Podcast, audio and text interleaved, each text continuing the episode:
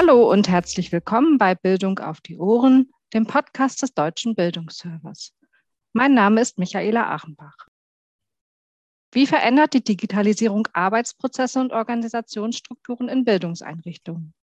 Dies ist zentraler Gegenstand von Bildungsforschung und Thema eines Reviewbandes, der im Rahmen des BMBF Metavorhabens Digitalisierung im Bildungsbereich im November 2021 erschienen ist und vom DIP herausgegeben wurde.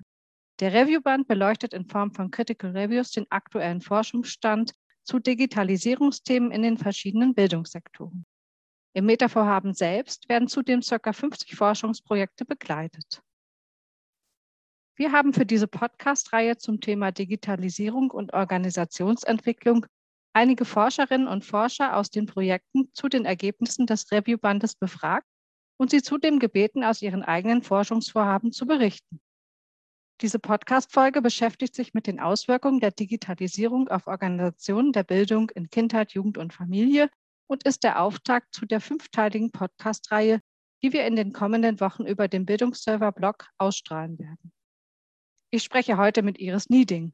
Sie ist wissenschaftliche Mitarbeiterin am Institut für Arbeit und Qualifikation der Universität Duisburg-Essen, Mitautorin des Reviewbandes und forscht zu den Entwicklungen im Sektor Bildung in Kindheit, Jugend und Familie. Hallo, Frau Nieding, schön, dass Sie da sind. Hallo, Frau Achenbach, schön, dass ich hier sein darf. Frau Nieding, die aktuelle Corona-Pandemie hat dem digitalen Wandel in der Bildung einen regelrechten Schub versetzt. Was bedeutet das speziell für die Organisation der Bildung in Kindheit, Jugend und Familie? Ja, es bedeutet vor allen Dingen, dass es einen großen Umbruch gab und viele Organisationen und Fachkräfte einiges neu denken mussten. Ich meine, wer hätte vorher gedacht, dass Fachkräfte aus sozialen Einrichtungen wie zum Beispiel Kitas von zu Hause aus arbeiten können? Und das geht, wenn man eben an Dokumentationen denkt oder andere Nachbereitungen, die nicht in direkter Aktion mit den Kindern geschehen. Also da mussten von jetzt auf gleich neue Lösungen gefunden werden. Viele Träger haben schnell nachgerüstet, was sowohl Hardware als auch Software angeht, damit zum Beispiel Fachberatungen ihre Gespräche online durchführen können die TrägervertreterInnen, mit denen ich im Zuge meiner Dissertation gesprochen habe, berichten mir eigentlich auch alle einstimmig, dass sich auch die eigenen Arbeitsprozesse und Anforderungen sehr schnell deutlich verändert haben. Die Beratungsgespräche, aber auch die Verwaltung der Einrichtungen erfolgten dann größtenteils aus dem Homeoffice heraus und Fortbildungen für Mitarbeitende auf allen Ebenen mussten auf Online-Programme umgestellt werden was aber wohl ziemlich gut angenommen wurde. Ja, hier haben sich also neue Fenster für die Zukunft geöffnet, die hoffentlich auch nicht wieder geschlossen werden. Und wenn das Thema Digitalisierung nicht vorher sowieso schon auf der Agenda stand, steht es spätestens jetzt sehr weit oben. Sie sind Mitautorin des Reviewbandes und haben das Thema Umsetzung von Digitalisierung in Organisationen der nonformalen Bildung bearbeitet. Einrichtungen in freier Trägerschaft wurden von Ihnen im Review besonders angeschaut. Was sind die Herausforderungen für diese Gruppe?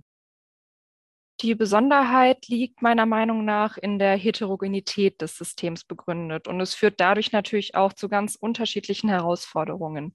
Der sozialwirtschaftliche Sektor setzt sich ja aus ganz unterschiedlichen Institutionen zusammen, die auch verschiedene Leistungen erbringen. Es gibt also Organisationen, die nur Leistungen in der Kinder- und Jugendhilfe erbringen aber auch andere, zum Beispiel wohlfahrtsstaatliche Organisationen, die ein viel breiteres Spektrum aufweisen. Insgesamt erbringen sie aber alle soziale Dienstleistungen und das mit zum Teil sehr langer Tradition und einem hohen Berufsethos, würde ich das jetzt mal nennen. Und dann kommt eben die Digitalisierung und grätscht, salopp gesagt, mit ihrer rasanten Entwicklung einmal quer durch diese ganzen Organisationen und Dienstleistungen durch. Weil eben alle gesellschaftlichen und lebensweltlichen Entwicklungen, die die Menschen betreffen, die eben Zielgruppen sind in diesen Dienstleistungen, und das geht ja von der Kinder- und Jugendhilfe bis in die Altenpflege und so weiter, dort überall findet Digitalisierung ja statt. Und soziale Organisationen, wie wir sie im Review nennen, müssen diese Entwicklungen aufgreifen und darauf reagieren können. Und natürlich berührt das auch den Kern der Organisationen. Sie müssen zum einen um zukunftsfähig zu bleiben, sich selbst und ihre Verwaltungsabläufe digitalisieren und zum anderen die Digitalisierung auch inhaltlich und technisch in ihre Angebote integrieren. Und das ist eine wirklich große Herausforderung in diesem Bereich. Warum scheitern Digitalisierungsvorhaben in Organisationen der Sozialwirtschaft? Also ich weiß jetzt nicht, ob man das Scheitern nennen kann, aber sie vollziehen sich, glaube ich, einfach nur etwas langsamer als in anderen Branchen. Deswegen könnte man vielleicht meinen, dass sie gar nicht stattfinden oder gar scheitern. Die aktuelle Forschung deutet aber darauf hin, dass die Bedeutung und die Entwicklungen, die die Digitalisierung mit sich bringt, für den eigenen Bereich lange Zeit nicht als so dringlich erachtet wurden. Und es wurden zum Teil auch zu wenige Ressourcen in die Entwicklung gesteckt. Vielleicht wurde es auch an einigen Stellen einfach verpasst, rechtzeitig auf den Zug aufzuspringen, sodass jetzt eben in kurzer Zeit sehr viel nachgeholt werden muss. Und es ist nun mal so, auch Fehler müssen gemacht werden. Es ist ein Lernprozess, um sich weiterzuentwickeln. Und die Prozesse, die in anderen Branchen schon viel länger durchgemacht wurden, die stehen in der Sozialwirtschaft eben aktuell an. Und da ist eben alles dabei, von Scheitern bis Gelingen und nochmal neu denken und nochmal von vorne und alles ausprobieren. Und die Gefahr, die dabei, denke ich, besteht, wäre, wenn die Prozesse in den Organisationen und Institutionen etwas unreguliert ablaufen und viele Vorhaben, die gerade jetzt durch die Pandemie ad hoc geschaffen wurden, vielleicht nach kurzer Zeit auch wieder verworfen werden müssen. Oder sie werden in der Praxis nicht angenommen und dadurch wird der Digitalisierung eben ein Riegel vorgeschoben. Das sind Faktoren, die müssen in diesem Sektor schrittweise angegangen werden ja, in meinen Interviews höre ich sehr oft, dass die Implementierung über Arbeitsgruppen mit verschiedenen Personenkreisen geregelt wird. Und da kann es zum Teil auch mal vielleicht ein paar Arbeitsgruppen oder parallele Projekte zu viel geben, sodass sich der Prozess in gewisser Weise so ein bisschen ausfasert durch diese Verarbeitsgruppung in Anführungszeichen. Ja, damit die Implementierung nicht scheitert, muss eben klar geregelt sein, was das Ziel ist und wie die Erkenntnisse aus den Arbeitsgruppen tatsächlich von den Entscheidungsträgern dann berücksichtigt und auch umgesetzt werden, weil sonst eben diese ganzen Bemühungen umsonst waren.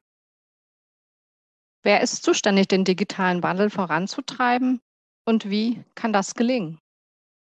Ja, in erster Linie denke ich, muss sich die Management- und die Führungsebene in den sozialen Organisationen diese Aufgabe bewusst sein und diese Prozesse anstoßen eine Organisation kann ja nicht einfach unstrukturiert digitalisiert werden. Dahinter stecken Entscheidungen, Abwägungs- und Aushandlungsprozesse und vielleicht auch schon gescheiterte Vorhaben. Es gibt ja auch nicht den einen Königsweg zur digitalisierten Organisation. Bestehende Modelle und Verfahren anderer können ja auch nicht eins zu eins einfach adaptiert werden. Das funktioniert nicht. Jede Führungsebene ist letztendlich dafür verantwortlich, individuelle Lösungen zu finden, die für die eigene Organisation die Organisationskultur und die Mitarbeitenden passen. Die Leitungsebene muss einfach ein klares Ziel oder eine Richtung vorgeben, wohin die Reise gehen soll. Die Studien aus den Reviews weisen aber auch darauf hin, dass die Verantwortung der IT-Abteilung, sofern sie überhaupt eine eigene Abteilung dafür haben, nicht unterschätzt werden darf. Bei kleineren sozialen Organisationen haben wir oftmals das Problem, dass die IT-Abteilung aus einer Person besteht, die vielleicht auch eigentlich was ganz anderes als Kernaufgabe hat und zum Beispiel im Bereich Personal arbeitet und die Digitalisierung nebenbei oder on top machen muss. Dabei kann eine explizit ausgewiesene IT-Stelle den Umsetzungsprozess an verschiedenen Stellen wirklich stark unterstützen. An dieser Aufgabenverteilung zeigt sich auch, welche Bedeutung der Digitalisierung zugeschrieben wird. Und es zeigt sich auch daran, wie viel Geld reingesteckt wird. Natürlich ist es auch ein finanzielles Thema, was auf der Führungsebene verhandelt werden muss. Und dann kommen natürlich auch noch die Fachkräfte aus der Praxis und die Mitarbeitenden der Trägerorganisation ins Spiel, weil sie müssen ja letztendlich alles umsetzen. Für Ihr Dissertationsprojekt Digitalisierung in der frühkindlichen Bildung, Strategien für die Organisationsentwicklung haben Sie Interviews mit Vertreterinnen und Vertretern von verschiedenen Trägereinrichtungen geführt. Dabei stellen sich Parallelen zu den Forschungslücken und Themen des Dossiers heraus. Eine wichtige Überschneidung ist das Thema Partizipation von Mitarbeiterinnen und Mitarbeitern bei der Gestaltung von Digitalisierungsprozessen. Warum ist Ihre Partizipation für das Gelingen so wichtig? Ja, eine zentrale Kernaussage aus meinen Interviews mit den Trägervertreterinnen ist, dass alle mit ins Boot geholt werden müssen. Sonst verlaufen eben alle Bemühungen ins Leere. Es geht also nicht ohne die Einbindung und die Partizipation der Mitarbeitenden aller Ebenen, weil es sonst nicht akzeptiert und dadurch auch nicht gelebt wird. Viele Träger in meinen Interviews betonen ihren starken Fokus auf Bottom-up-Strategien und das ist auch wichtig, um die Eindrücke, das Feedback und die relevanten Themen aus der Praxis zu erhalten. Ich denke aber, dass ein gewisses Maß an Top-Down-Steuerung nicht dabei fehlen darf. Also der Rahmen muss klar festgesteckt sein und es muss auch geregelt sein, wofür die Fachkräfte dann in den Arbeitsgruppen oder Workshops, die die Träger zu den Digitalisierungsthemen veranstalten, ihre Meinung einbringen. Und sie müssen sich auch sicher sein, dass diese Meinung auch gehört und berücksichtigt wird. Viele reden ja dann auch gerne von Zahnrädern oder einem Kreislauf, der irgendwie ineinander greift. Ich finde aber auch das Bild einer Wippe passt hier ganz gut. Also mal sind die partizipativen Elemente im Prozess oben auf der Wippe und mal die Steuerungselemente der Führungsebene. Und das geht dann in diesem Aushandlungsprozess hin und her. Und vielleicht, wenn dieser Prozess abgeschlossen ist und die Dinge laufen, hält es sich vielleicht dann auch die Waage und es hat sich dann gleichmäßig eingespielt. Die Einbindung der Mitarbeitenden ist also zentral für das Gelingen. Welche anderen Strategien halten Sie noch für sinnvoll? Die Mitarbeitenden aus den Organisationen und der Praxis müssen, wie ja schon gesagt, dahinter stehen und sich aber auch sicher fühlen im Umgang mit digitalen Medien und in der Umsetzung digitaler Verwaltungsprozesse. Es geht hier also auch um Kompetenzen. Es bringt nichts, die Arbeitsprozesse zu digitalisieren, wenn sie aufgrund von Unsicherheiten oder mangelnden Kompetenzen fehlerhaft oder auch gar nicht umgesetzt werden. Dann wird auch der Mehrwert in dem Ganzen nicht gesehen und es kommt auch nicht zum Tragen. Es sollten also flächendeckend gewisse Grundkompetenzen geschaffen werden. Welche das sind, sollte jede Organisation für sich entscheiden. Wenn ein gewisses Programm eingesetzt werden soll, muss natürlich auch dafür gesorgt werden, dass sich alle sicher fühlen im Umgang mit diesem Programm und es muss Ansprechpartner für Hilfestellungen geben, weil sonst funktioniert das nicht. Ich finde also Fortbildungen sind ein wichtiges Instrument und ergänzend dazu aber auch ein guter Austausch, idealerweise auch träger- und organisationsübergreifend, dass man eben von guten Beispielen und voneinander lernen kann. Also nicht jede Organisation und nicht jeder Träger muss das Rad neu erfinden. Auf Konferenzen zum Thema Digitalisierung im frühkindlichen Bereich begegnen mir auch ganz oft sogenannte Leuchtturmprojekte, wo ganz niedrigschwellig Erfahrungen ausgetauscht werden können und vielleicht findet das eine oder andere dann auch Umsetzung in den eigenen Reihen. Und es braucht natürlich Zeit und Geduld und Führungskräfte, die diese Geduld und Bemühungen aufbringen. Ich weiß, das ist leicht gesagt, aber eine Digitalisierung, die im Querschnitt die Organisationsprozesse verändert oder gänzlich umstrukturiert, verändert in gewisser Weise auch die Organisationskultur.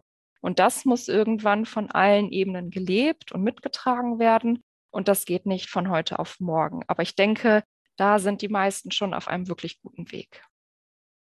Liebe Frau Nieding, ich danke Ihnen sehr herzlich für das informative Gespräch und die Einblicke in Ihre Forschung. Sage allen Zuhörerinnen und Zuhörern Danke für Ihre Zeit und Ihr Interesse und bis zum nächsten Mal bei Bildung auf die Ohren. Dankeschön.